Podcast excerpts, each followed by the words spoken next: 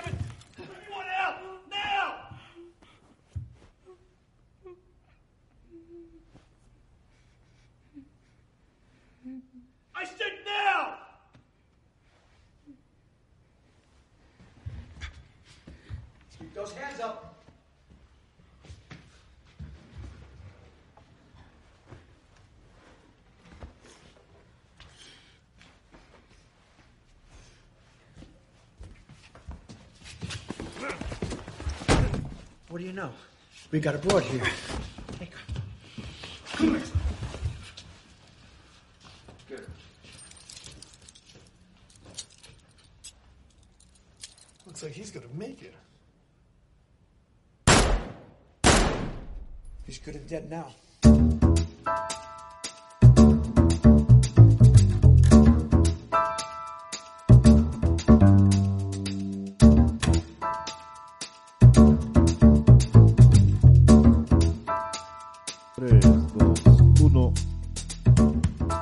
Bienvenidos. Estamos en la tercera temporada y grabando el quinto episodio de su podcast favorito, 5 y Acción. Y además estamos en la recta final de la carrera por los premios de la Academia. Gracias nuevamente por escucharnos y por seguirnos en nuestras redes sociales. Y para aquellos que aún no lo hacen, pueden encontrarnos en Twitter o en Instagram como 5 y Acción MX. En Facebook como 5 y Acción Podcast de Cine. Esta tercera temporada comenzó con los episodios especiales previos al Oscar 2021. En el primero hicimos un recuento de las nominaciones que salieron el 15 de marzo.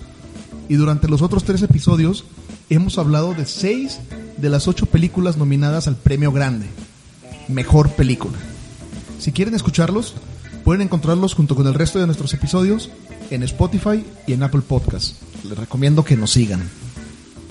Y estamos aquí, cuatro de los cinco integrantes del, del podcast. Nuevamente el cierre de mes impide a uno de ellos estar aquí, pero vamos a presentarnos quiénes están aquí. Ahora, Hola. bueno, como me volteaste a ver, me imagino que quieres que empiece yo. lógicamente. eh, Montserrat Urueña, arroba MNS y en bajo en Twitter. Ah, Rodrigo, ¿te presentas? Hola. Hola, Rodrigo Guerrero, arroba Roriberto. Eh, un saludo para nuestro presidente Juan Antonio Aguilar, que seguramente a estas horas que estamos grabando debe estar combatiendo el crimen en Ciudad Gótica. Porque han de saber que aquí en Aguascalientes tenemos una ciudad gótica. Y tenemos Lomas de Nueva York también. También, exacto. Y, y Marlborito. Hay una comunidad que se llama Marlborito. Margorito. Bueno, aquí de manera remota se encuentra conectado Alex, ya lo escucharon. Alex, te puedes, mientras te eh, pones gel para no infectar eh, la conexión a internet. Claro, claro, mucho gusto. ¿Cómo están? Alex Mouret, arroba Mouret en Twitter. Buenas noches, días, Y- mañanas, lo que quieran. y aquí el micrófono, Arturo Estrada, arroba Arturo ST en Twitter, me pueden encontrar. Eh, y el ausente, nuestro presidente, como ya mencionamos, lamentablemente el trabajo del presidente no descansa. Hoy les manda saludos a todos ustedes. Tenemos un par de temas polémicos que al presidente le va a doler ahorita que los mencione. Me- Lo aca- me acabo de dar cuenta de eso, entonces vamos a platicar.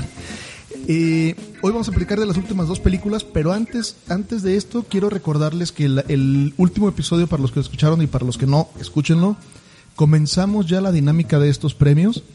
Eh, como va a ser costumbre, ya el año pasado dimos un premio a una quiniela para ver quién de nuestros escuchas tiene más aciertos en las premiaciones de la academia de esta ocasión. Para poder participar tienen que enviarnos un mensaje privado a cualquiera de los participantes o a las redes oficiales del podcast para que nosotros le mandemos la liga para eh, contestar la quiniela. Esta liga estará activa y podrán contestar hasta el domingo 25, que es el día de la entrega, a mediodía, a las 12 del día, hora del centro de México, para los que nos escuchen en Perú, en Estados Unidos o donde nos estén escuchando. En Chuquibamba, Perú. En Saludos Chuquibamba. a Chuquibamba. Y también recordarles que en caso de empate, ganará la primera persona que respondió. Y con esto comenzamos este cuarto episodio hablando de las películas nominadas a mejor película. Y hablamos de dos películas, ¿cómo decirlo? Polémicas. Políticamente polémicas, podría ser. Polémicas, en, en, eh, fuertes en su tema. Socialmente polémicas. Exacto, creo que ambas con temas eh, modernos. Y vamos a comenzar con la primera, ¿les parece? Vamos a hablar de... Sí, por lo general se comienza por la primera. Se le nota el oxidado, se le nota el oxidado aquí a nuestro MC.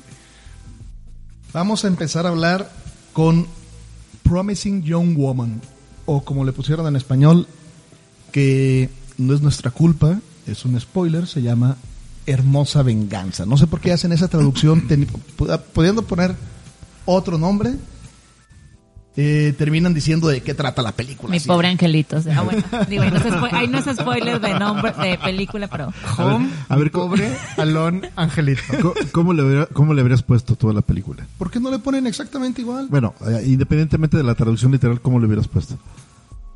Ah, solo en Navidad.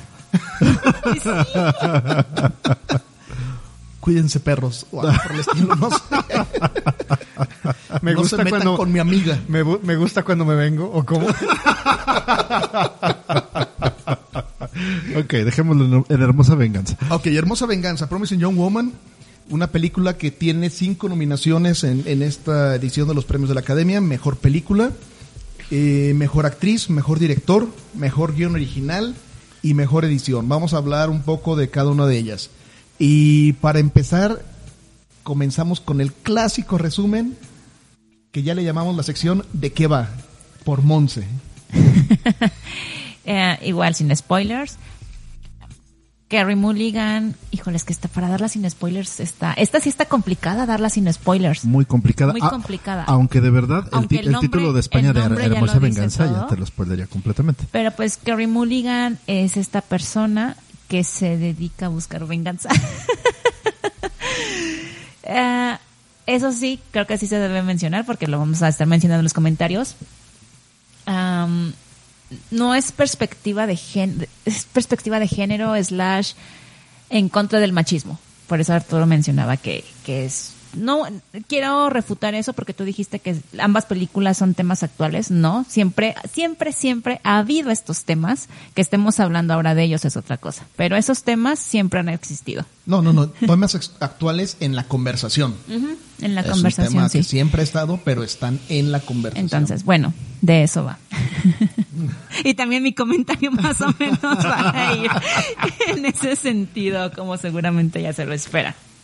De eso Bien. va la película. ¿Quién quiere comenzar con esta película? Porque en esta tenemos eh, versiones encontradas y creo que te voy a dar la palabra porque previo, previo al podcast... No, no, no, no, no. De hecho, a mí me gustaría que primero empezaran Ah, ¿sí? mis compañeros para ver cuáles, ajá, para conocer sus puntos de vista y después yo refutarlos o, o no refutarlos, sino sí darles la razón. Mejor ahora, en esta ocasión, que empiece uno de ellos. Va. ¿Quién empieza? Alex, ¿sí nos escuchas? ¿No te has conectado? ¿Rorris? Em, bueno, la película en general me, me gustó. Sí, sí me gustó. No, no, no puedo decir que no. Sí es este, es interesante. Te mantiene entretenido. Pero creo, como, como lo estaba comentando antes de que empezáramos a grabar, creo que la, la mayoría de las películas, y no es que todas, a excepción de, de Nomadland, de las películas que están nominadas en esta categoría, eh, dependen mucho de un clímax particular en la, en la película. Obviamente no, lo, no vamos a mencionar en este caso cuál es, para no darles, darles spoilers. Pero eh, aunque me emocioné, me mantuvo atrapado, me, me gustó, eh, me gustó el guion, me gustó la, la, la trama, cuál es la premisa de la película, pero de repente creo que me parecí, me sentí, aunque la historia es muy diferente, me sentí mucho en el, en el ambiente o está ambientada, más o menos me recordó mucho a Gone Girl, eh, ¿cómo, ¿cómo lo llamamos en español? Perdida. Perdida, exactamente. Más o menos me sentí así como que en, en ese mood le, le encontré, o sea, como, como que de repente me hacía recordar mucho esta película. Eh, Entonces eso como que le restó un poquito de impacto, pero realmente la película sí está bien, está bien hecha, sí me, sí me gusta cómo está trabajada. Eh, de hecho, pues este está nominada Emerald Fennel, está nominada mejor a mejor dirección. Creo que sí, sí vale la pena, o sea, sí se ganó, sí se ganó esta dirección. Eh, está bien armada la película. Eh, también tiene, aunque tiene una buena fotografía, no está, no está nominada en esta categoría. Está nominada a mejor guion original. Eh, me gustó la historia, eh, creo que es fresca. Aunque como lo dice el título en español de Hermosa Venganza, pues es, es obvio, no creo que no lo podemos ocultar. Es una, es una película de, de venganza, es el, digamos que es una, una mini Kill Bill, ¿no? Para empezar a, a matar. De hecho, de hecho, ahora que lo pienso, va un poco más o menos en ese tenor, ¿no? De quienes ya vieron Kill Bill, si a esas alturas no han visto Kill Bill y nos escuchan, creo que, creo que sí la andan regando. Pero este, más o menos va, va en ese tenor, ¿no? En ese tipo. Entonces, pero a final de cuentas, la premisa y los giros de tuerca, sobre todo, que tienen, son muy buenos. Sí, sí me gustaron pero esa parte como que no me dejó muy contento, que sentí que tenía así como que muchas, sin ser homenajes, tenía muchas eh, guiños a otro tipo de películas que ya se han hecho antes. Esa es la parte que no, que no me gustó, pero en general sí le doy eh, tres palomitas y media de cinco. Ya, está Bueno, palomitas. en este caso tres churritos porque es lo que hay en la mesa. Yo, por ejemplo, con, con esta película, em, comenzó muy bien. La película yo creo que tiene una, primer, unos, una primera parte de impacto. O sea, la premisa es muy buena. Em, me voy a remitir a lo que a lo que dice Rotten Tomatoes. El otro día hablaba Arturo que, que es una buena guía, a lo mejor hasta para no dar ningún tipo de spoiler, en donde la chica pues es muy inteligente, es una chica que eh, nada en su vida es lo que parece, nada en su vida es lo que parece y un encuentro con una persona de su pasado va a desencadenar una serie de eventos complicados y que la va a llevar, bueno, a, a tomar ciertas decisiones complicadas. A mí la película, como les digo, al principio me parece muy entretenida, me parece buena. Llega a un punto en el que se empieza a convertir como, o a lo mejor espero que se haya sido la intención del guion o, del, o de la directora, se empieza a convertir como en un chick flick y llega en cierto punto este a, cansar un poquito. Ahí me empezó a cansar un poquito y después ya todo se cayó. O sea, todo lo que había empezado muy, muy, muy bien, al momento de que se empieza a convertir en esa chick flick, baja de nivel, baja de volumen y de repente al final cae en una solución tan común, un lugar tan común, que dices tú, "Ah, de veras, tiene buena fotografía, tiene buen diseño de producción, tiene colores muy padres, la paleta de colores es muy buena. La actuación de Carrie Mulligan me pareció buena, no voy a decir como para nominarla a un Oscar, tal vez no, pero me pareció buena. Eh, creo que, que eso hace que el nombre Carrie Mulligan siga sonando, porque al fin y al cabo los papeles que ha hecho a través de los años han sido buenos, pero en realidad ha sido como una carrera muy olvidable, vamos a llamarlo así. Y esto creo que le da un, buen impulso a su carrera. Eh, la música también es buena, creo que sí acompaña bien los, los eventos, pero ah, trata una temática ciertamente complicada, son temas como acaban de decir, de los que se tiene que hablar, pero eh, al ser esta una comedia negra, una comedia extraña, no sé si el mensaje lo puede entregar de manera correcta o a lo mejor pueda dar un, una doble idea o una doble intención sobre lo que se puede esperar de alguien que, que sufre un evento como el que, el que sufrió la protagonista. Ay, fueron muy técnicos. Yo que quería pelear.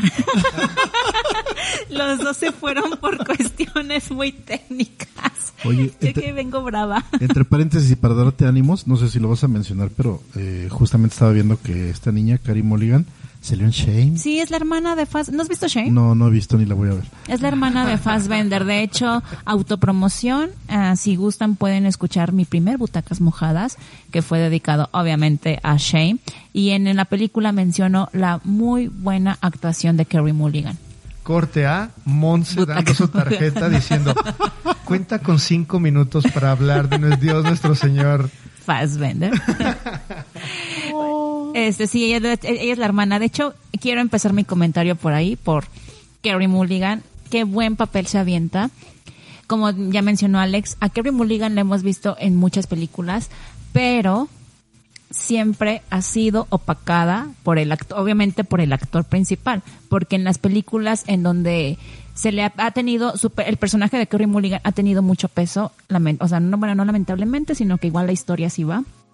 El papel de, de la pareja, porque ya casualmente siempre es la pareja, o la hermana slash pareja como en Shame.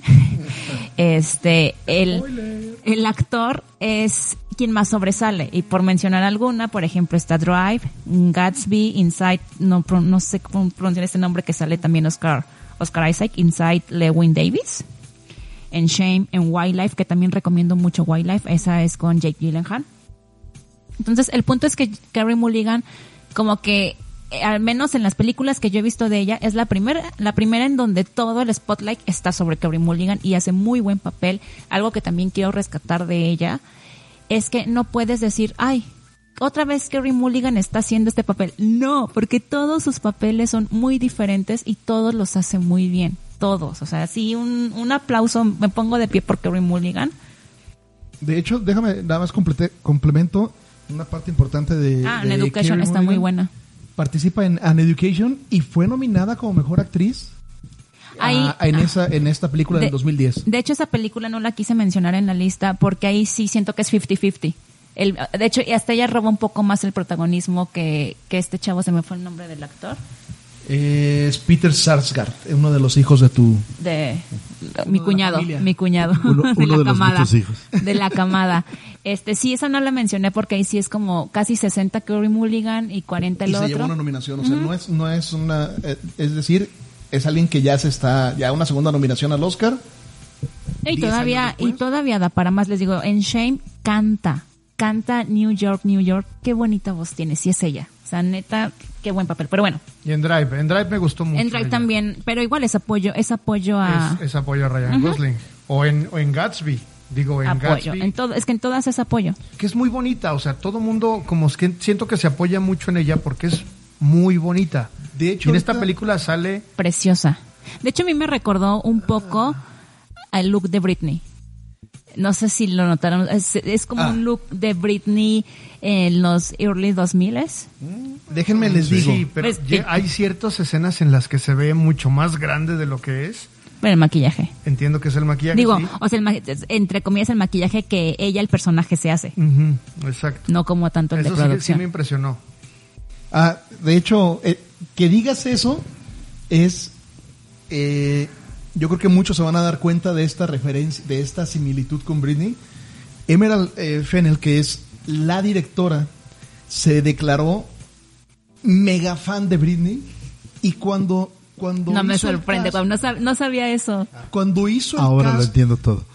de, de Mulligan le mandó un playlist Con razón. para eh, crear el personaje y en el playlist le puso dos veces, si no me equivoco, la película la, de no. Toxic, Ah, la canción de Toxic, ya. por, por de cómo le importaba este este eh, Wow. De hecho, Sí. hay una versión de Toxic con cuerdas en la, en la película que se escucha poca madre. De hecho, de hecho, e- e incluso parte, parte de lo que quiere decir esta, eh, de lo que quiere dar a entender la directora con esta película es que la sensualidad de las mujeres no debería ser tóxica como tal, o sea, que, que está mal que, que se considere esta parte. Pero bueno, Wow. continúa. Mm, Pero no. sí, Britney Spears es un, es un eh, personaje Al que sí, al que sí recurrió en- la directora. Exactamente. No sabía, la neta es que no sabía ese dato, pero vemos a Kerry Mulligan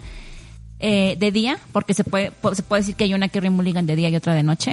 vemos a la Kerry Mulligan de día y la de día es Britney en Upside Down Again, o sea, como en esa época. Entonces, este, De hecho, cuando se ve le- una- preciosa. Una imagen donde está leyendo un libro, ¿no? Que se ve así como... Como suena, como- Parece una escena del video de Upside Down Again Sí. en, en- de, de Britney. Entonces, wow, ya, ahora entiendo todo. No estaba, no era yo nada más. Se lo, se lo debes a Em, las estadísticas. Y ya como, ah, bueno, eh, siento que, ah, la, o sea, la película definitivamente es algo que se tenía que hacer. No sé si fue la manera correcta, pero, ups, el perro del vecino, pero totalmente es algo que se tenía que hacer. Es algo que la sociedad tiene que aprender a ver y si es por medio del cine, pues adelante, que sea con el cine. Que mm, yo siento, digo, y ahora ya que vi las ocho películas que están nominadas, eh, siento que esta está un poco floja para estar dentro de. Sin embargo, el hecho de estar en la lista de las nominadas a mejor película la está poniendo en un spotlight y varias personas la van a ver. Entonces, eso se me hace muy bueno. Se me hace muy bueno que este tema vaya a estar en boca y tal vez ayude a que se vea se vea todo lo que ocasiona eh, pues spoiler no un poco de spoiler te, lo, te lo patrocinamos. es dale, todo- dale. todo- bueno, no, es tan spoiler. Ajá, en general. Todo es a raíz de una violación. Entonces, eh, a mí sí se me hizo buena la manera en la que te da, en la que vemos las consecuencias de esta violación. Que por ejemplo, eh, esta película no es, ay, una mujer en contra de los hombres. No, no, no, no, no. No es una mujer en contra de los hombres. Porque de hecho, este, o sea, se ve que ella agarra parejo. O sea, quien estuvo involucrado, quien, o sea, es, es esta cosa de, mm, ¿cómo va el dicho? De tanto peca el que mata a la vaca como el que agarra la pata de la vaca. O sea, esta mujer agarra parejo y no es en contra, eh, repito, no es en contra de los hombres, no va por ahí, es en contra del machismo. Que bien, las mujeres tenemos, ten- o sea, así se nos educó, porque así lo vivimos, así se nos hizo natural, tenemos este pensamientos machistas y no es, o sea, esta película no va en contra de los hombres, va en contra de este machismo que incluso las mujeres tenemos. Es que eso es lo que yo decía con, con el- la forma en que abordas el tema, tienes, tiene que ser de esa forma, no contra el género como tal, sino contra No, es el en contra del ma- del- comportamiento. del Sí, machismo. del comportamiento. Porque las mujeres, las mujeres somos machistas. Y creo que los primeros casos que se ven en la película sí son en contra de un comportamiento, ¿sí? Es decir, con un comportamiento que ella identifica y quiere erradicar. Que por cierto, esa idea se me hace buenísima. Buenísima. Idea. Eh, Spoiler. Ah, ya. Spoiler. Bueno, déjenme les digo, al respecto de las ideas, eh, les voy- no sé si tengas más eh, datos que dar respecto de la película. Es que va en torno a eso, o sea, de de que te hace, ay, es que es que sol- soltar spoilers. si quiero decirlos, no quiero decirlos. Quiero decirlos porque se me hace muy importante mencionarlos, no quiero decirlos porque son spoilers, pero o sea, esta película te está enseñando, más bien te está reforzando, al menos a mí como mujer me refuerza esa idea, tal vez a los hombres los hace ver, no tanto reforzar. A mí me reforzó la idea de que no importa cómo te vistas, no importa a dónde salgas, no importa con quién salgas, no importa si te pones borracha. Nadie, nadie, absolutamente nadie tiene que hacer algo en contra de tu voluntad, nadie tiene que aprovecharse de tu situación de vulnerabilidad. Entonces, eso a mí, eh, te digo, a mí me refuerza el mensaje, tal vez a otras personas los ayude a que digan, sí es cierto, güey, esto está mal. O sea, sí está mal. Porque hay, lo, hay como te lo pone en la película, es que para los hombres, porque aquí sí es para los hombres, aquí en esta, en este, en esta cuestión sí es en- este, hacia los hombres, a los hombres se les hace muy sencillo, muy fácil, muy natural, natural, o sea, ves cómo entre amigos es muy natural, cuando realmente está mal, o sea, está mal. Y la sociedad lo hace creer que las mujeres tenemos la culpa. Pero fíjate, ahí es donde, don- perdón, ahí es donde hay que ser muy cuidadosos. Es decir, efectivamente ella toma acciones contra un comportamiento que está mal, contra una masculinidad tóxica, vamos a llamarlo de esa manera. Pero al momento en el que ella ya se refiere a un caso en específico, que es el recordar a ciertas personas del su pasado, ella toma, Sin spoiler. pues claro, sin spoilers, ella toma la justicia por su propia mano. Pero es que sí. Pero llega a cierto punto en el que ya ella se ve psicótica. pero espera, espera. Está total y completamente psicótica. Para los que no me ven, tengo la- levantadas las dos manos porque quiero la palabra. Perdón, yo no te veía. De hecho, yo no, estás a mi lado, no te veía. Para- los que no para me los- ven son 11. para los que no- Yo vi para una los- sombra en la pantalla, perdón. para, para los que no te ven y para los que no te huelen.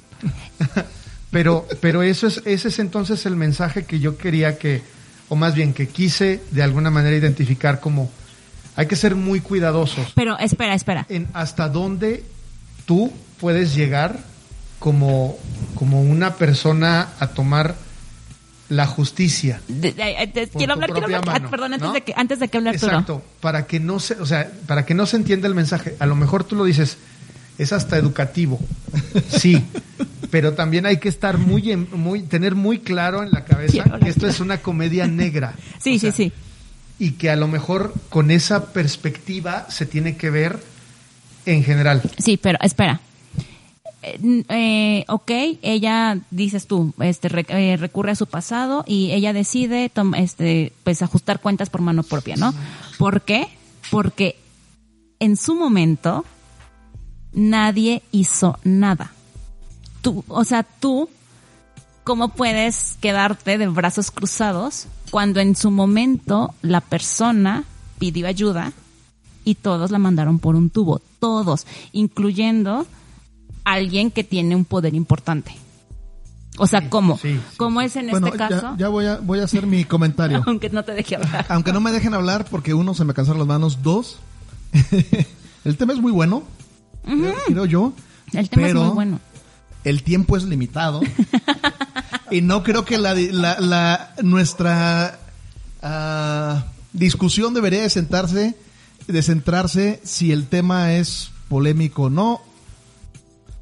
Co- Como, tal, porque el tema es, es polémico. Escabroso, es escabroso, muy claro. escabroso, pero no somos, no, no creo que tengamos los papeles como para poder eh, ser los jueces en, en este tema. Pero sí, tampoco tenemos muchos, pero nos gusta hablar de la parte del cine.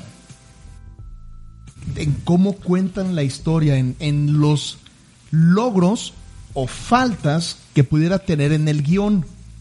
Más que del tema, les, les sugiero que no hablemos del tema, sino del guion, de las actuaciones, de- Bueno, del ya- cine. Ya, Yo, por ya ejemplo, ahí sí fue muy claro. ya- ya hablaremos, perdón antes de que sigas, ya hablaremos a detalle y con spoilers en un, ya lo grabaremos con, eh, con spoilers, pero en un contenido exclus- exclusivo. Ay, ¿Es primicia, Rodrigo, o qué onda? Sí, es primicia. Bueno. Primicia. Ah, em, discúlpame si puedo hablar. Sí, sí. sí ¿Del puedo. cine? No, sí, moderador. ¿Del cine, sí sí? podría. Sí, El cine, claro. pues, soy mujer, sí puedo. Sí, lo Tengo sé. más. No, o sea, porque dijiste que que no tenemos como los motivos, no motivos, como mencionaste. Los papeles. Los, Los papeles, papeles. de- yo sí tengo, pero bueno, no lo haré. porque yo sí tengo por qué hablar. pero eh, ya lo mencioné también en un inicio de mi comentario, creo mediados de mi comentario. El tema se me hizo muy bueno. Tal vez yo le hubiera cambiado no una, sino muchas cosas en, en la historia. No me, o sea, siento que, no sé, como que hay algo no me hizo clic en que, ah, pues sí, pues por, o sea, pues por eso se está hilando todo. No sé, algo, algo que no. Y también, a diferencia de, de lo que mencionó Rodrigo, yo siento que en, en la paleta de colores algo me falló. Ese fue Alex. Yo, fui Alex, yo, fui yo. algo me falló porque cuando yo empecé a ver la película, ah, también como complementando un poco el comentario de Roris, yo también cuando empecé a ver la película me recordó a otras películas que ya he visto, pero a mí me recordó a Atomic, Atomic Blonde Sí. de Charlize Theron. En, en las primeras escenas, esa película, la- perdón, esta, esta, la de Promising Young Woman, te atrapa en los primeros tres minutos. O sea, en los primeros minutos, no mames, quiero saber qué más va a pasar. Pero en los colores, perdón, en, en esos tres minutos del inicio, yo pensé que era algo más por el estilo de Atomic Blonde. Sí. Y- Y por otro lado, yo siento que la historia se cae. Al final siento que es como una solución facilita. Eh, eh, también quiero destacar el elenco. Está interesante el elenco. O sea, tiene obviamente Carrie Mulligan, tiene a Alison Brie. De Community, para quien no lo ubique. Eh, Annie, la- Annie ubicaba Community. Por eh, Mad Men. Eh, también tiene a Adam Brody, tiene a Jennifer Coolidge, tiene a Laverne Cox y a nuestro querido McLovin, Christopher, Christopher Mintz Plus y aún ya muy, muy afectado Max Greenfield. Entonces el elenco está, y Connie Britton también sale. Entonces el elenco- Alfred Molina, ¿cómo no? También Oh, sale sí, Alfred salgo ahí, perdón, sale Alfred Molina. Sí, y Molly Shannon. Entonces, sí trae buen elenco. eh, creo que, que- que lo hacen bien todos en, la- en los pequeños puntos en donde van saliendo lo hacen bien. Pero la historia se me. Sí, se yo me sí le hubiera cambiado muchas cosas. También algo que hay que destacar es que está producida por la productora de de ay, perdón, se me fue el nombre y lo tenía aquí escrito. Fox. Ah, no, no, no, de esta Ay, Rorris, por favor, edita esto. Margot Robbie. Margot Robbie. Esta es es la, produ- la productora de Margot Robbie. Sí, es la principal ella. Entonces, no sé si al final también es La un- compañía productora, porque ella no está como Ah, productora. ejecutiva. Perdón, compañía productora. No sé si también al final es un guiño guiño a Harley Quinn. Mm, sí, de cierta manera también, y, y caemos al, al mismo tema, ¿no? De, de hecho, fíjate que eh, ahorita estaba recordando, no sé si recuerden de, ¿cómo se llama esta, esta niña Blake Lively? Eh, Tiene una película que se llama A Simple Favor con, con Ay, esa no me gustó. favorita. Buenísima, a mí me Con. Ana, con Eh, Ana con Kendrick. Chaparrita, Con Ana Kendrick. A mí no me Este, gustó. película. A mí no fíjate- me gustó. Pero fíjate que el final, de alguna manera, para quienes ya vieron esa película Simple Favor, el final es... Y si no, de no la vean. De cierta manera es parecido al, al de esta de... de A mí, híjole, a mí a Simple Favor se me hizo, no. Y me gusta Ana Kendrick. No, no, no. Tiene un soundtrack en francés. Ay, no. Es, está- es muy buena. la Claro verdad. que Luego no. hablamos de ella. Ok. Sí. Pero bueno, así te recuerda otras películas. Sí, es correcto. Ah, bueno, de hecho, hay, un- hay muchas cosas que eh, destacar de esta película, creo, eh, que están relacionadas con el tema de la película. No, bueno, no es cierto, no con el tema de la película, pero sí con este ah, spotlight en las mujeres. Eh, Emerald Fennel es su debut como directora. Es la primera mujer nominada para mejor directora en su debut como directora. Punto, punto número uno. Emerald Fennel, para las que no lo ubiquen, de hecho, es- hace, un, hace un pequeño cambio en la, en, la, en la película, pero para los que es una actriz, ha trabajado también en muchos lados, salió en La chica danesa, y para los que siguen en Netflix la serie The Crown, para los que lo siguen en Netflix, ella hace el papel de Camila Parker, la segunda esposa del príncipe Carlos. Entonces es alguien que ahorita está trabajando, que está produciendo y además de ser la directora, es productora ejecutiva y también es la escritora. Esto la convierte junto con Shao, la de Nomadland, en la ter- bueno, de hecho, de hecho a ellas dos las convierten en la segunda y tercer mujer nominada en unos mismos premios por mejor dirección, mejor eh, guion y mejor película al ser productoras. Segunda y tercer mujer en 93 ediciones. La primera fue Sofía Coppola con eh, Perdidos en Tokio. O sea, neta, como- Bueno, por, por tener el triunvirato, o sea, lo, es lo que les decía, eh, tener el triunvirato. ¿Se acuerdan que el- Sí, pero ¿cuántos hombres lo han logrado? Han sido muchos nominados? Exacto, De hecho, exacto. Lo, lo- lo recalco porque el, el año pasado justamente hablaba de este triunvirato, de es guion original, director y, es, y, y productor, o sea, y mejor película, tenerlos ahí es, eh, es algo especial. Y en esta edición, dos mujeres están ahí. y- Segunda y tercera en 93 ediciones. Eso sí está. Neces- Necesitamos más películas así. pero Más yo, creo que spotlight en las mujeres. con todo lo que lo polémico que puede resultar el guion, con todas las posibles fallas que pudo haber tenido, creo que es muy, muy, muy rescatable este hecho. O sea, estamos hablando de una película que tiene cinco nominaciones, no es una mala, no está ahí por, ah, por error. Digo, es un año atípico, lo hemos platicado mucho, pero es una película que tiene cinco nominaciones, donde tiene ah, cuatro de las grandes. Mejor película, mejor actriz, mejor director y mejor guion original. O sea, ahí, es, ahí está mucho del, del arte de hacer películas, sobre todo en dirección y en, y guion original y en la película. Y aparte, una muy buena actuación. Que eh, creo que da de qué hablar para los que no la hayan visto. Entonces los invito también a verla. Lamentablemente ahorita solamente por medios alternativos está disponible. Pero en Creo que ya se estrena en Cinepolis. De hecho, creo que, no sé si se estrenó el día de hoy que estamos grabando o la semana en la que sale el episodio. Creo que es a finales de mes, ¿eh? Ah, porque yo vi, me salió una publicación en Cinepolis que ya la iban a estrenar. Bueno, ya no tardan en estrenarla. Y no sé si, yo creo que nos da para hablar, sobre todo por el tema, nos da para hablar mucho, pero me gustaría recalcar dos cosas interesantes de la película. En todo, bueno, tres cosas, porque es el arte. Uno, toda la película se hizo, se filmó en 23 días. En 23 días hicieron toda la película, una, cosa de, de que tal vez nunca nos damos cuenta, ¿no? Durante toda la película, aunque es una película que trata de acoso sexual y de violación como un tema eh, central, nunca se mencionan esas dos palabras. Ni violación ni acoso sexual.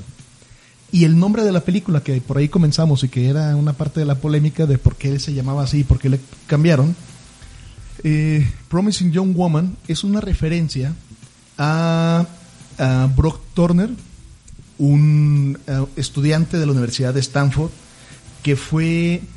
eh, Sí, ese acusado- caso fue muy sonado. eh, bueno, acusado y fue, eh, ¿cómo se le dice cuando son culpables? Bueno, Sentenciado. sentenciado culpable por eh, asalto sexual en el 2016 y aun cuando fue declarado culpable, de todas maneras, durante, durante ya, ya después, fue referido como un promising young man. Ay, es que, es que- ay. Entonces, O sea, esa es la... Arturo me va a volver a llama- callar. Arturo me va a volver a callar. Por eso se llama Promising Young Woman la película. O sea, es una referencia. Sí, porque justamente en la frase. película, ay, es que no en la película, en la vida real. O sea, la película evidencia lo que pasa en la vida real. De, ay, es que ni modo, ni modo que, que- que vayamos a, o sea, por una acusación, ni modo que le arruinemos la vida a este joven. Dude, ese joven le arruinó la vida a una chava. Que por cierto, ya último comentario. Este último comentario, quiero recomendar, eh, busquen en, en Twitter a arroba Mariana Liru, eh, se llama Mariana Limón, es una comunicóloga y hace poco hizo un post en Medium, igual me pueden encontrar ahí en sus tweets, que es una historia, se me hizo fuerte, se me hizo buena, o sea, es bonita, fuerte, pero háganlo de cómo te puede arruinar la vida una violación. Ok, bastante fuerte. Pero bueno, la película y el arte y el cine justamente para eso está. Si es una película, creo yo, y, recordarán el último episodio que estuve aquí, que si una película a final de cuentas te hace, te genera emociones y te hace conectar, creo que está haciendo bien su trabajo y, y creo que esta puede, puedes cumplir con esta expectativa. Rodrigo, ¿ibas a decir algo? Sí, nada más para, para el final del, del tema, a no ser que haya otro comentario después del mío. Y, y si el licenciado en estadística Arturo Estrada me lo permite, Promising, Promising Young Woman, perdón, costó 16.9 millones de dólares, lo que la coloca por encima de The Father con 20 millones y por abajo de Mank en 25 millones, dejándola en el medio de la tabla de los presupuestos de las películas nominadas en la categoría de mejor película. Ok. Habló el tesorero. Muy bien. Y hablemos, si les parece, vuelta a la página, hablemos de la última película que nos queda. Una película que se llama Judas and the Black Messiah. Y desde la... ¿Cómo le dijiste al, al título? ¿Un título ostentoso o algo? Ostentoso. Un título demasiado- ostentoso. que creo que tiene que creo que tiene su sentido. Es una película que está nominada a seis categorías, lógicamente mejor mejor película, mejor actor de reparto dos veces. Ese es algo muy muy muy interesante. mejor canción original, mejor guion original y mejor cinematografía. Los actores de reparto son Daniel Kaluuya y la, Kit, la Kit Stanfield. Hablemos de esta película. ¿Qué les pareció? Te falta eh, la sinopsis. No Ah, hemos perdón. mencionado. ¿De qué va? ¿De qué ¿De va? qué la va? película? En la sección ¿De qué va? ¿De qué va? Pues también es un título medio spoiler. Porque, o sea, pues sí, ¿verdad? Es que Rory se está riendo. A mí se me hace que es de traición. También un título medio spoiler. Va de. eh, está situada en los 60 cuando está todo este alboroto eh, que es de. eh, en la cultura. No en la cultura, en la. En la. mm, ¿Sociedad? Sociedad de afroamericanos. eh, donde el FBI mete a uno de ellos mismos, a un, a un afroamericano, lo mete de infiltrado en el grupo de las Panteras Negras. Y habla de uno de sus líderes. Así es. Que es este Caluya. Así es, que es interpretado por, por Kaluuya. Muy bien, ahora sí, con ese pequeño resumen sin spoilers, ¿qué les pareció la película?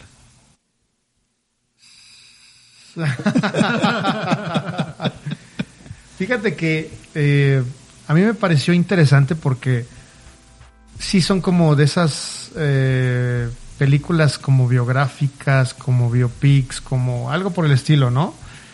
Eh, sobre un hecho que yo total y completamente desconocía, no, no, no estoy muy, muy metido en esa historia.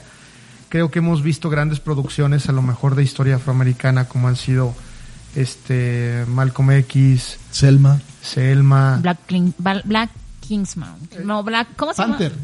No, Black. No, Black Black, Klansman. Black Black Ah, Clansman. Klansman. Clans. Ay, Gracias. Este, o sea, otro son son más más o menos como del estilo, pero hemos visto historias de, de grandes influencias de, de, de personas afroamericanas y esta creo que no la conocíamos, no sé si- no sé ustedes, este, allá en la mesa, pero No, tampoco. eh, me pareció interesante por ese lado, pero se me hizo una película lenta, en el sentido de que no tiene realmente muchos, muchos clímax. Pero me lleva al final de la película y lo comentábamos fuera de micrófonos y, tiene una escena maravillosa. O sea, el final de la película tiene una escena maravillosa que te simbra precisamente por, por la forma primero en que está pensada la escena, está fotografiada y por cómo está montada la escena. Eh, es una película, creo que de, de todas se me parece como la más floja. Es más, creo que en este capítulo son, aunque to- tocan eh, temas interesantes, de toda la terna de mejor película, creo que son las más flojas. Este, Co- Como producto final, sí. como producto final, sí, o sea, los, las podemos comparar con las otras nominadas y son, son las más flojas de la, de la categoría. Pero me parecieron rescatables varias cosas. Primero, la actuación de la Kate, la Kid, eh, ¿qué era? El señor Stanfield. El señor La Stanfield. Kid Stanfield. La Kid Stanfield eh, y la música. La música es, la verdad, lo mejor que pueden encontrar en esta película. Eh, de ese soft jazz eh, acompaña mucho las acciones. Me parece que, que está muy bien pensado. La ambientación también me parece buena porque también el vestuario es muy ad hoc a la, a la época. Y pues nada más. Creo que si nos si decíamos que Gary Oldman se dejó engordar para Mank, yo creo que Daniel Kaluuya le quiso ganar en la categoría de mejor engordada. pero pero en realidad creo que es lo más rescatable, ¿no? En- a mi punto de vista, digo, es un buen producto, pero es un producto flojo. Es interesante que lo digas, que lo digas así. De hecho, una parte interesante de, la- de las nominaciones es su doble nominación para actor, mejor actor de reparto. La Kit y Daniel Kaluuya están compartiendo. Pero en la explicación que dan al respecto de esta doble nominación, el papel principal, y por eso se llama así la película, porque la película ha sido eh, cuestionada, criticada cuando cuando la gente escuchó que iban a hablar de eh, Fred Hampton, que es el, el- el el líder de, de los Black Panther del de o sea, que Daniel hablábamos, Kaluuya. eh, Dan- Daniel Kaluuya, pensaban que iba a ser así como un tipo de documental al respecto de Fred Hampton, que, que era algo, o una manera de ensalzar lo, lo que hizo, y realmente en la película el papel, el rol de Fred Hampton es el actor secundario. La película se llama Judas y el, y el Mesías negro. El principal es Judas. El, el actor principal, cuando se hizo la película, fue la Kit Stanfield. Sin embargo, la, la película, los productores, tienen la posibilidad, porque así lo permite la academia, de nominar en la categoría, en, esta, en esta dupla, en cualquiera de las dos categorías a sus actores. Y a los dos los nominó la producción de la película en actores de reparto, aunque el papel principal sí lo lleva. Que fue una polémica similar, estábamos diciendo, con Tarantino en la película Ay, de Once Upon a Time es totalmente estrategia. que es una estrategia porque si vieron Once Upon a Time en Hollywood del año pasado, llevan un peso muy similar eh, Brad Pitt. DiCaprio y y- Brad Pitt y a final de cuentas nominaron a Brad Pitt en actor de reparto Mera para que se pudiera llevar su Oscar. Y creo que les, tal vez lo hubieran podido dejar, pero causa, causa impacto. De hecho, este, eh, entra en las estadísticas esta película al ser, eh, si no me equivoco, la primer película que tiene dos, ah, dos nominados negros en la misma eh, eh, Afroamericano. afroamericanos. Es la primera película que todos sus productos, que está nominada a Ah, mejor sí, que- y película todos, todos. y que todos sus tres productores, uno de ellos el director, está, son eh, afroamericanos. E- Entonces ahí entra, entra a las estadísticas. Otra estadística interesante que tiene es que la Kid, eh, Daniel y otro, otro de los actores que se llama Lil Real Howry, los tres trabajaron en la película Huye, donde también fue nominado Daniel Kaluuya Kaluuya. para mejor actor de reparto, si no me equivoco. O fue ¿No fue actor. principal? Eh, Bueno, sí, perdón, actor fue principal. principal. Ahí fue nominado para Fue mejor principal. actor en, en Huye, en Get Out, y aquí es mejor actor de reparto, pero en esa película trabajaron los tres. Ahí, y una parte interesante de esta, de esta película, recuerdan que estuvimos hablando del juicio de los siete, que también habla de los, de los, ah, Enojados con el sistema.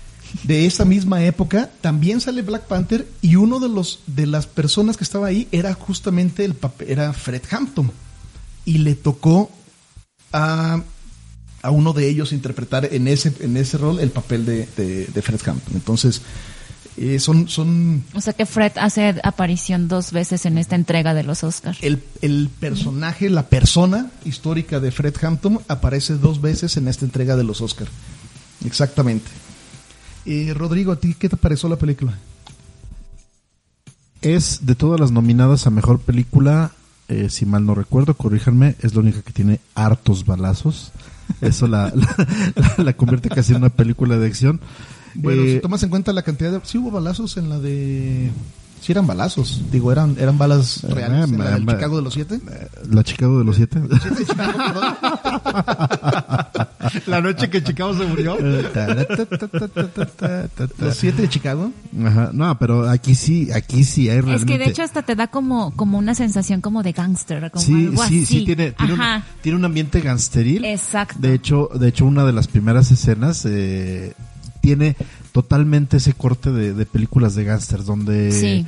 bueno, no, no, no, no quiero tocar spoilers, pero es de las primeras escenas donde empezamos a ver a, a justamente al señor, señor Stanfield eh, haciendo su papel de William, William O'Neill, cuando, bueno, a final de cuentas es biográfica, cuando lo recluta el FBI para infiltrarse en el movimiento de las No, panteras mencioné negras. al inicio. Es el FBI Sí, metiendo a un exactamente, infiltrado. no, creo que no, creo que no meto, meto gran spoiler. De hecho, de hecho, fíjate que este, este es un gran, gran resumen para la película. Los dos actores nominados eh, para mejor actor de reparto son de color. Y dentro de la película uno de los personajes que salen es eh, Edgar J. Hoover, interpretado por Martin Sheen. Entonces ya esto ya nos da de qué va más o menos la, la película, no el ambiente, que es pues es un, un aspecto histórico de la misma. Eh, ¿Qué me gustó? La fotografía es muy buena. Está nominada a, a, a es, cinematografía. es muy buena. Hay, un, hay una escena que es, ah, creo que no, no es un spoiler, no comento un spoiler si lo menciono, pero hay una, una escena donde está el personaje de, eh, de Lake Stanfield, William O'Neill, está de chofer en un coche, se estacionan y se me hizo un detalle muy fino que en el vidrio del, del coche se refleja un anuncio de neón de un lugar a donde llegaron. Es, Ah, es- es- sí. es una cosa muy, muy pequeña, es un fragmento Sí, de la sí, película, sí. así muy pequeñito, un par de segundos si acaso, pero es muy bonito, es muy, muy bello. Y me gusta también mucho cómo manejan las tomas. Justamente eh, eh, es biográfica y me vale gorro si lo menciono. Pero el, el evento, el, el, el pretexto para reclutar a, a William O'Neill, a- a Will, Will O'Neill, eh, para reclutarlo y meterlo dentro de las panteras negras es a partir de que lo arrestan en, un robo. La escena de ese robo me parece genial cómo está filmada, por justamente por los movimientos, los movimientos que hace la cámara alrededor del personaje y en general toda la película tiene muchas tomas que están a mi, juicio están muy bien hechas y es obviamente es parte de la dirección sí esto es, es entre la, la cinematografía y la dirección esta, estas dos es la conjunción de ambos ambos temas pero tiene unas tomas que están buenísimas y justamente eh, creo que sí lo, sí lo había mencionado ya Alex me parece que al final hay una hay una escena muy buenísima que es el clímax de la película y también está manejado justamente el tema de los encuadres las eh, los planos y todo esto está genialmente armado. Eso me gusta mucho. El soundtrack ya se mencionó eh, más que ser una una banda sonora que acompaña de de fondo a la, a la película como normalmente lo estamos acostumbrados por ejemplo el- la mayor referencia que tenemos o mi eh, artista favorito en esta parte que es John Williams que vemos una, una música instrumental que está de fondo funcionando y que identifica a los personajes.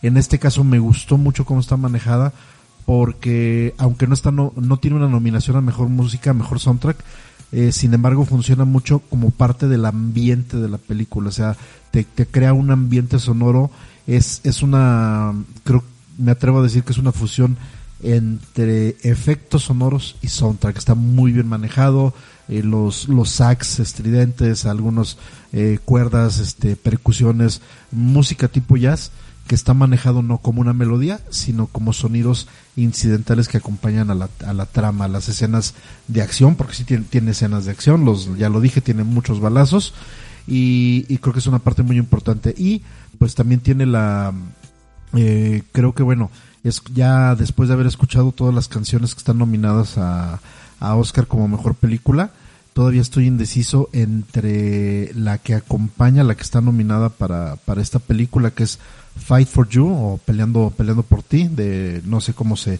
cuál sea la pronunciación correcta de, de Her, el artista, que es H-H-E-R. A ver si Alex, Her. Alex es, es Her, pero no sé si, si está bien Pues, pronunciado. Tú sin miedo. Bueno, Aquí Interlingua Her, nos puede Her, ayudar ok. después. Bueno, y este también está está estoy indeciso entre esa y la canción que está nominada por el juicio de los siete de Chicago, que es Hear My Voice o Escucha mi voz. Eh, Las dos son unas canciones que entre la temática y la melodía y la interpretación tienen tienen amplias posibilidades de, ganarse el Oscar, aunque por ahí Alex dice que, que va a ser Laura Pausini la que se lo va a ganar, pero bueno, ya, ya veremos. Me gusta, eh, me gustó cómo manejan esta canción, que no, no la metieron a, a fuerzas dentro de la película, sino que la, la utilizan en los créditos finales, y, y eso, y en general eso me, me gustó. En resumen, eh, me gusta la película, sí, sí me gustó, son los aspectos a, a este, a, reconocer pero sí sí coincido un poco con Alex y la, la trama aunque es eh, un guion bien desarrollado y está nominada a mejor guion sí es un poco lento al principio Ah, voy, a, voy a reforzar lo que dijiste al respecto de la canción. Yo creo que se me hace muy interesante porque eh, acostumbramos que, que por lo menos el tema o la melodía está incluida en las canciones y después eh, en algún momento sale la canción. Así como lo mencionas de que salen los créditos finales, por cómo está hecha la película y por la escena final, o sea, por cómo acaba la película, la canción sigue siendo parte de la película. O sea,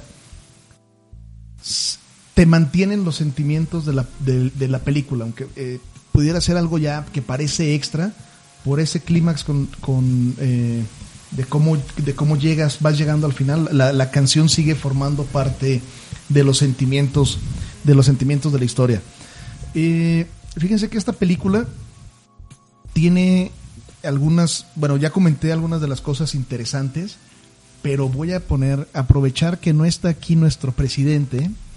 Y Alex, si me escuchas desde donde estás, tienes el momento para hacer, eh, para ganarte un punto a la presidencia. la semana pasada acaban de pasar los eh, SAG Awards, Screen Actors Guild, es, es el sindicato de actores, hace sus propios eh, premios que recordarán que el año pasado ahí también Brad Pitt se llevó el, eh, el premio a mejor actor de reparto y fue como la confirmación de que iba a ganar en los Oscars. Fueron entregados estos premios donde también estuvieron nominados en el, dentro del SAG Awards Sacha Baron Cohen por el, el- juicio de los siete de Chicago, Chadwick Boseman, pero por otra, otra película, Daniel Kaluuya, Jared Leto por The Little Things y Leslie Odom Jr. por One Night in Miami. Y creo que es algo a resaltar porque viene, ha sido una de las cosas interesantes. El ganador en los SAG de mejor actor de reparto es Daniel Kaluuya, quitándole el papel a el favorito de nuestro presidente, Sacha Baron Cohen. Chan, chan, chan. Es, es bastante interesante. De hecho, me, me llama la atención también. La, eh, ¿Recuerdan que hablamos hace un par de capítulos de Minari? Y que hablamos del papel de la abuelita. De hecho, un saludo a mi hermana Paola, que siempre nos escucha. Es una, es una de, de las eh, seguidores más fieles. Es- ahora ya es la mejor amiga de Monse también. Hola, Pau. Pau, si tú sabes el cumpleaños de Monse. Tú solito estás cavando tu tumba, Arturo. Tú solito, tú solito. Eh, el comentario que nos hizo Paola al respecto de Minari es que coincidía mucho con lo que dijimos nosotros, pero para ella el papel de la abuelita estuvo genial, sobre todo eh, mi hermana, eh, spoiler, mi hermana le tuvo, tuvo la oportunidad de irse seis meses a vivir a, Corea, entonces al respecto de, de- la dinámica familiar, justamente el papel de la abuelita, el desempeño y lo que significó, a ella le pareció un papel muy, muy, muy bueno el que hizo la señora. Y Yu Jung Jong ganó el papel, eh, perdón, el premio dentro de los SAG a mejor actriz de reparto también. Oye, ¿me estás castigando por Promising Young Woman o porque no me has dejado hablar? ¿Por qué no me has dejado hablar con Judas and the Black Messiah? ¿Me estás castigando por, No sé, si se me por mi hay participación? muchas cosas que se me olvidan. ¿Me estás castigando por mi participación en Promising Young No, venga Woman? tu participación. Sí, porque ya te la pedí. Es que siempre, siempre hablas primero, lo siento. Y habla- hablando de Sí, se le fue y dije, bueno, este va a seguir hablando de los saga. Arturo está haciendo un Anthony Hopkins. Lo lleva haciendo con mi cumpleaños desde que nos conocimos. Adelante, Monse. No, pues ya no. ¿Qué opinas al respecto de la película? Maldito. Deberían ver la cara que tiene ahorita. Estoy sudando, literalmente. No, este, nada más. De hecho, son comentarios muy rápidos. No son tan puntuales como en Promising Young Woman, porque si no me vas a volver a castigar. Este, igual aplaudo, como ya lo mencionaron Alex y, y Rodrigo, aplaudo muchísimo, muchísimo el soundtrack, porque ah, siento que si tú tuvieras tus ojos cerrados y no estuvieras viendo la película, esa música, esa, o sea, exactamente como ese estilo del jazz. A mí me gusta mucho el jazz, pero pues no soy tan conocedora como, oh, oh, oh, sí, esto es así, ¿no? Pero con lo poco mucho que, que sé de jazz, esa, justo ese tipo de música me transporta totalmente a los años 60. Yo no puedo decir que es un jazz de los 2000. Entonces, eso a mí me gustó mucho. Y precisamente la música te hace sentir a ti en ese ambiente. Te trans o sea, tú te sientes como en medio de, de este gang, como en medio de, de todo esto. Eso me gustó muchísimo. Resaltó para bien el soundtrack. Y algo que se me hizo como chistoso, pero es como, ¿what? Es la edad de los, de lo, de las personas, o sea, de, del, de la persona histórica, pues de la persona real porque se supone que, bueno, no se supone, más bien Fred Hampton, que es el papel que, que interpretó Kaluuya, tenía 21 años cuando cuando pasó esto. 21 años. ¿En qué, mun- en qué mundo crees que Daniel Kaluuya, Kaluuya tiene más de 30. 21 años. Y, y O'Neill, Bill O'Neill. Él tenía 17. O sea, ¿en qué mundo crees que estos actores tienen 17 y 21 años? O sea, no. Y en- por esa cuestión, o sea, yo sé que, que las personas este, afroamericanas o, o afrodescendientes, más bien afrodescendientes, mm, tienden a no envejecer tan rápido, si ese es un hecho, malditos. malditos, es un hecho, pero, pero eso no les da derecho a que pongan Mon- a alguien de 30 años. Monse hacer- J. Hoover. o sea, eso no les da, o sea, no, no quiero poner a alguien de 30 años a que nos hagan creer que tiene 21 años. A ver, el año ¿por qué no pusieron a, a esta chica Hugh, eh, ¿cómo se llama? Florence La- Hugh. Ah, también, o sea, y también lo critiqué. Tiene veintitantos Y años y, también a lo- una o sea, chica y de también fue algo que 14, 15 critiqué. A ver, pero eso no es algo nuevo ni, ni es exclusivo de, de personas afrodescendientes. que, sino- que no envejecen, claro que no, sí. no, no, o sea, sí. es- Pero que fue lo hagan, que yo hagan eso. Que hagan eso. Ah, sí, de hecho me recordó. ¿Qué nos podemos esperar rápida- después de que Chabelo interpreta a un niño No, de 8 años? de hecho a mí me, me recordó mucho a la película Freedom Wri- Writers en donde sale Hilary Swank, que es también una historia verídica donde Hilary Swank interpreta a una maestra de, de una de una escuela de high school y sus alumnos tienen fácil 30 años. O sea, también también son personas afrodescendientes. Dude, eh, nadie te- la película la recomiendo, es muy el mensaje es muy bueno. La historia cuidado, real, Monse. la historia real es muy, muy buena, pero no crees que los alumnos tienen 14 Te- años. tengo dos referencias, tengo dos referencias al respecto. De Arturo ellas- lo está tomando muy personal esto, ¿eh? Ah, no. Puedo representar todavía de 40 años. Monse. Puedo ir a ese casting. Eh, tengo dos referencias, una reciente y una eh, relativamente graciosa. La primera es que recuerdan el argumento de Mank para convencer al que trabajaba en, en, en, en el estudio, o no, para decirle que si puedes hacer en el cine que crean que no sé qué chava sea una veinteañera virgen y todo eso, Mm, sí. el cine puede hacer lo que se le antoje. Sí, Número pero uno. hablaban del blanco y negro, Arturo. Pero eran blancos. Y dos, es cierto que no lo creemos, si no... ¿Alguien ha visto la película de Vaselina? Ah, también, o sea, John ¿Han Travolta. visto Gris? El güey de pelo chinito, ¿cuándo es? O sea, Sí, o sea, pero podría ser mi papá y está representando un chavito y bailando. Y... pero y sí, o sea, es, es algo que critico, lo critiqué el año pasado con Florence Pugh en Mujercitas, o sea, dude, no, no te creo que tengas 13 años. lo hace bien. Pasa lo mismo. ya puedes continuar con tus datos Bueno. del saga. Eh, li- limemos un poco asperezas en, en lo que se calman los ánimos un poco. Hablando del soundtrack, sí les, sí les recomiendo. En Spotify pueden encontrar el Sí, por soundtrack. favor, no se peleen. Pero además también, también busquen, busquen, hay un, un álbum que se llama el, el álbum inspirado por la película. Entonces, am- a- a- ambas colecciones son muy buenas, se las recomiendo. Casi nunca les recomiendo eh, música no hecha para las películas, pero en este caso el álbum Para que está bajar la inspirado- tensión. Sí, para bajar la tensión. El álbum inspirado en la película es muy bueno. Es, es- tiene, está muy bien curada la lista. Son te- pe- canciones relacionadas también con el tema. Y sí se los recomiendo que lo busquen en Spotify.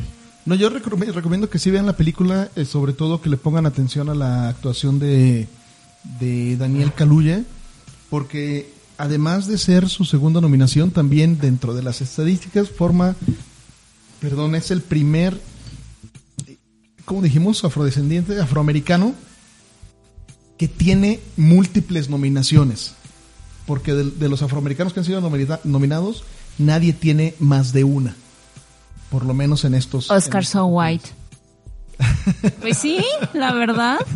Y la Kid Sinfield, que también está nominado, es alguien que ya hemos estado viendo. Él, él trabajó en la película de Knives Out, en- Entre Navajas y Secretos. Es el detective que acompaña a, Daniel Craig. Daniel a Daniel Craig. Salió también en Uncut Gems.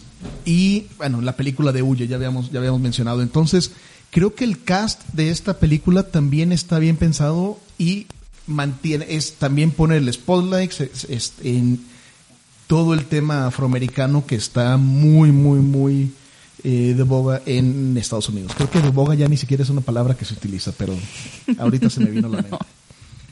Eh, ¿Algún otro comentario respecto de la película? Porque tengo más de qué hablar en los cinco minutos que nos quedan. No, adelante, date. ¿no? Bueno, con esto cerramos. Hemos platicado ya de las ocho películas que están nominadas en la categoría grande, en, en- en la cereza del pastel de los premios de la Academia. Aún así, hay mucho de qué platicar con el resto de las categorías. Eh, hemos estado platicando, por ejemplo, estas dos películas que, platicamos el día de hoy son películas que coinciden que coinciden en mejor película y mejor guion original. Hagamos el mismo ejercicio. Si fuera solamente estas dos películas, ¿cuál se lleva mejor película y quién tiene un mejor guion original? Entre estas dos películas, no la comparen con las demás. Ah, Yo lo Alex. declaro res- desierto, desierto totalmente el concurso, como si fueran esas dos. Ay, eh, técnicamente, o sea, no- viéndolo como un poco con, con lo poquito de ojo crítico que podría tener, se me hace como más integrada Judas and the Black Messiah. Judas and the Black Messiah se me hace más integra un trabajo más integrado que Promising Young Woman. Y guion, mm, ahí sí en guion paso. Yo eh, coincido con Monse en mejor película. Sí está mejor armada eh, Judas y el Mesías Negro. Y en guion sí, sí me voy por eh, la jo- joven mujer prometedora o, o hermosa venganza, como la conocen en Hermosa venganza. Hermosa venganza. Bueno, de hecho, eh, legalmente estos dos eh, películas comparten. eh, es el es el debut de la directora de Promising Young Woman, pero el director Shaka King de, de, Judas tampoco ha- no es alguien tan no es David Fincher, por ejemplo, tiene apenas 10 eh, participaciones como director y muchas de ellas en cortos y en, y en series de televisión. Entonces, es- en estas dos películas estamos hablando de personas que están empezando, o sea, es, son nuevos. Y tal vez por eso las sentimos que todavía no son tan sólidas, pero el hecho de ya estar ahí compitiendo con quienes están compitiendo, creo que eh, nos habla que hay, hay que verlos. Un dato interesante ahorita del comentario que hizo Monse de que no es muy conocedora de la ¿De mi música. cumpleaños? No, de, cuando hablaste del jazz. eh, yo, yo difiero porque es habíamos hablado de los Horrocrux. ¿Recuerdan los Horrocrux del año pasado? Al respecto de Monse. ¿Los de Monse o los de Harry Potter? los de Monse. Monse es una hábil intérprete de piano. Ah. Estudió muchos años piano, entonces sí, sabe de, de- de música. Entonces, Para, para mayor referencia, ¿se acuerdan del episodio donde Benito Bodoque toca el piano y se equivoca en la última tecla? toca mejor que Benito Bodoque. No, fíjate que, eh, gracias, pero sí me, o sea, sí estuve muchos años en clases de piano, pero, o sea, como técnicamente no conozco tanto Rorris, conoce más de la técnica. O sea, Rorris, como ma- cuestiones más, este... es más crítico. Sí, tal vez, no sé. Sí. Pero re- realmente aquí lo importante es de que Arturo está tratando de evadir tu cumpleaños. Nota para nuestros escuchas, Arturo Estrada tiene una memoria de teflón en lo que respecta a cumpleaños. Específicamente, No, Sí, de- no, si, a todos. a si tengo que decir, de ninguno me sé su cumpleaños. bueno, es que... pare- Muy apenas, abril, muy apenas, mayo y agosto, Es marzo, que- marzo. Así, así de fácil. De ser muy apenas se sabe nuestro nombre. Es que para explicar rápidamente, eh, pa- quiero que, creo que hay que dar un contexto rápido. Este, llegó, estamos en mi casa y llegó Rodrigo y trajo un pan. Entonces dice, es que este, este pan lo traje para tu, por tu cumpleaños. Y yo me di la vuelta, o sea, justo en ese momento yo me di la vuelta, pero volteé rápidamente, no, o sea, fue casualidad, porque no fue a propósito, fue casualidad que volteé y vi la cara de Arturo, una sorpresa de, no joda, sí es cierto, su cumpleaños. Digo, no es hoy, o sea, no sé que estamos grabando, falta un, un par de días. Para cuando salga ya pasó, pero vi la cara de Arturo y yo, y aparte lo trató de ocultar, yo, tú te estoy viendo, vi tu cara. Ok, cortemos los comentarios del cumpleaños. Ya, por eso. Y retomando el tema, hemos platicado ya de las ocho películas. Creo que, eh, insisto, un comentario que ha dicho nuestro, eh, que ha dicho Toño mucho, de que hay una doble interpretación, de que son muy sui generis esta entrega de, de- los premios, que tendríamos que ver, pero creo que ya vimos ocho películas y no son, yo creo que no están tan débiles, pero tal vez sí faltaron las megaproducciones eh, en estos en estos Óscares. De hecho, que estaba estaba viendo, estaba tratando de buscar cuáles si siquiera había una la categoría de mejores efectos visuales, sí los hay, pero Sí. pero está No, eh, vale la pena mencionarlo. ¿Lo mencionas o lo menciono? Vas, Porque es algo que sí ya lo habíamos tocado en los otros episodios, pero nada más para darnos cuenta qué películas están nominadas a mejores efectos visuales. Love and Monsters. Cielo de Medianoche, que es una película de Netflix. Mulan, de Disney. The One and Only Ivan, que también es, está en Disney Plus. Y Tenet.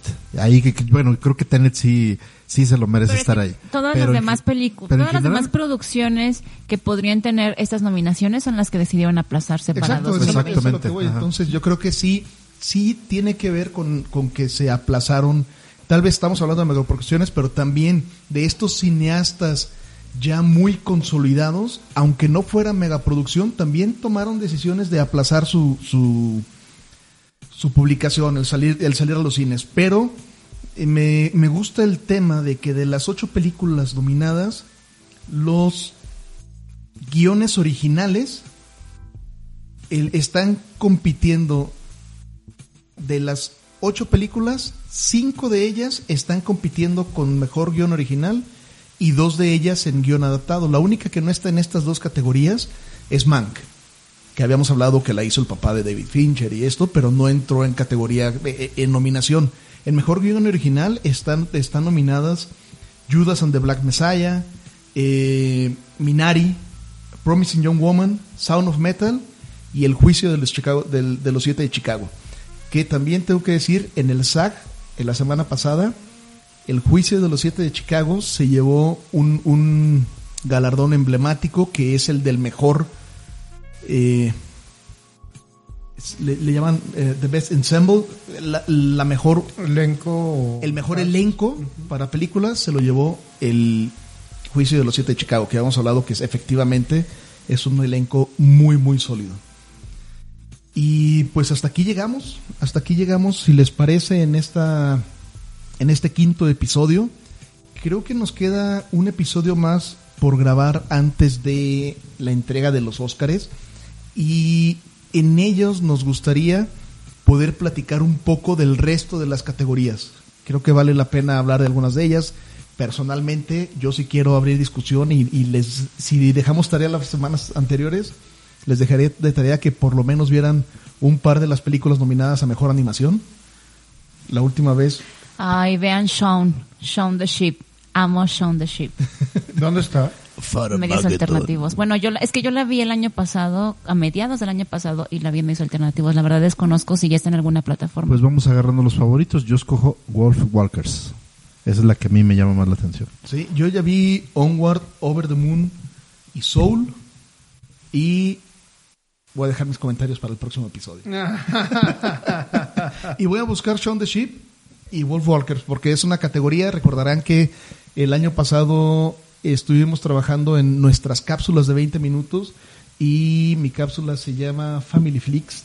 Me gustan mucho las, las películas familiares, entonces podremos hablar de, de ellas. Eh, yo, yo prometo darme la tarea de que de todas las nominadas a los premios Oscar, voy a decirles cuál es la que se acerca más a ser una Rory Movie. ¿Qué les parece? Podría ser, pero también la vez pasada conseguimos los links para ver los cortos, por ejemplo.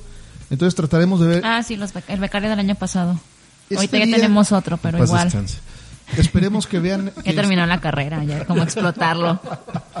Esperemos que estén escuchando este, este episodio con tiempo, pero a como estamos ahorita faltan alrededor de 10 días para, para que salga, para el día de los premios de la academia. 10 días les alcanza para ver por lo menos una, por lo menos todas las películas que están nominadas, de las que hemos platicado aquí, las nominadas a mejor película, si no las han visto, los invitamos a que se den la tarea de verlas. Creo que en general valen la pena eh, no, no, no puedo decir que valgan la pena, son buenas películas. Son buenas películas y nos gustaría escuchar sus comentarios, que los compartan con Twitter. Si algo de lo que dijimos no están de acuerdo, por favor platiquen. ¿Por qué me estás volteando a ver? Alguien vino combativa. Si alguien quiere comentar con Monse al respecto de sus comentarios de hoy, también son bienvenidos con ella. Arroba MNS bajo. Y pues nuevamente les- así tuiteando. Bien enojado. Desde su cuenta falsa, Arroba MNS. Y les agradecemos habernos escuchado este en este quinto episodio. Les recordamos nuestras redes sociales para que nos sigan. Es 5 y Acción MX en Twitter y en Instagram. 5 y Acción Podcast de Cine en Facebook. Y pueden escuchar los episodios, los tres episodios anteriores al respecto de estos, de estos Nominado. nominados están en Spotify y en Apple Podcast. Y también les recuerdo que hay dinámica. Queremos que participen. Todavía no les decimos qué es lo que tenemos de premio, es una sorpresa. Lo diremos, tal vez lo publicaremos la próxima, después del último episodio, para que se animen. Y eh, les recuerdo, el- el- la- para poder participar en la dinámica, tienen que mandarnos un mensaje ya sea a nuestras redes sociales que ya mencioné o a las redes sociales de cada uno de los integrantes, un, me- un mensaje donde digan quiero participar en la dinámica para mandarles la liga. Es una liga en la cual eligen a sus eh, favoritos en cada una de las categorías y con ello participan siempre y cuando llegue antes de las 12 del mediodía o del mediodía del domingo 25 hora del centro para poder participar en la dinámica. ¿Estoy correcto? Me sentí en Estados Unidos. Hora del centro. Pues bueno, hora del centro. Correcto. Del centro de México, no del centro de Estados Unidos. Correcto. Muy bien. Ok, pues muchas gracias a ver, por, por habernos escuchado. Nos despedimos. Empezamos con la dama de la mesa. Monsirueña, arroba Arturo EST si me quieren echar pleito por lo de hoy. Arroba MNS y un bajo en Twitter. De uno por uno, de uno por uno. Alex, Alex Mouret, arroba Mouret en Twitter. Gracias por escucharnos. Rodrigo, Estuvo con ustedes Rodrigo Guerrero. Si quieren quejarse o mentarme la madre, ah, recuérdenlo, arroba Arturo EST.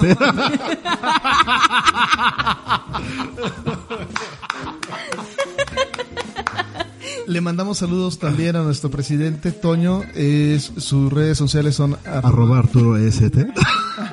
cacique jaruqueño. y me despido. Un gusto estar con ustedes. Hasta luego. Bye. Adiós. Adiós.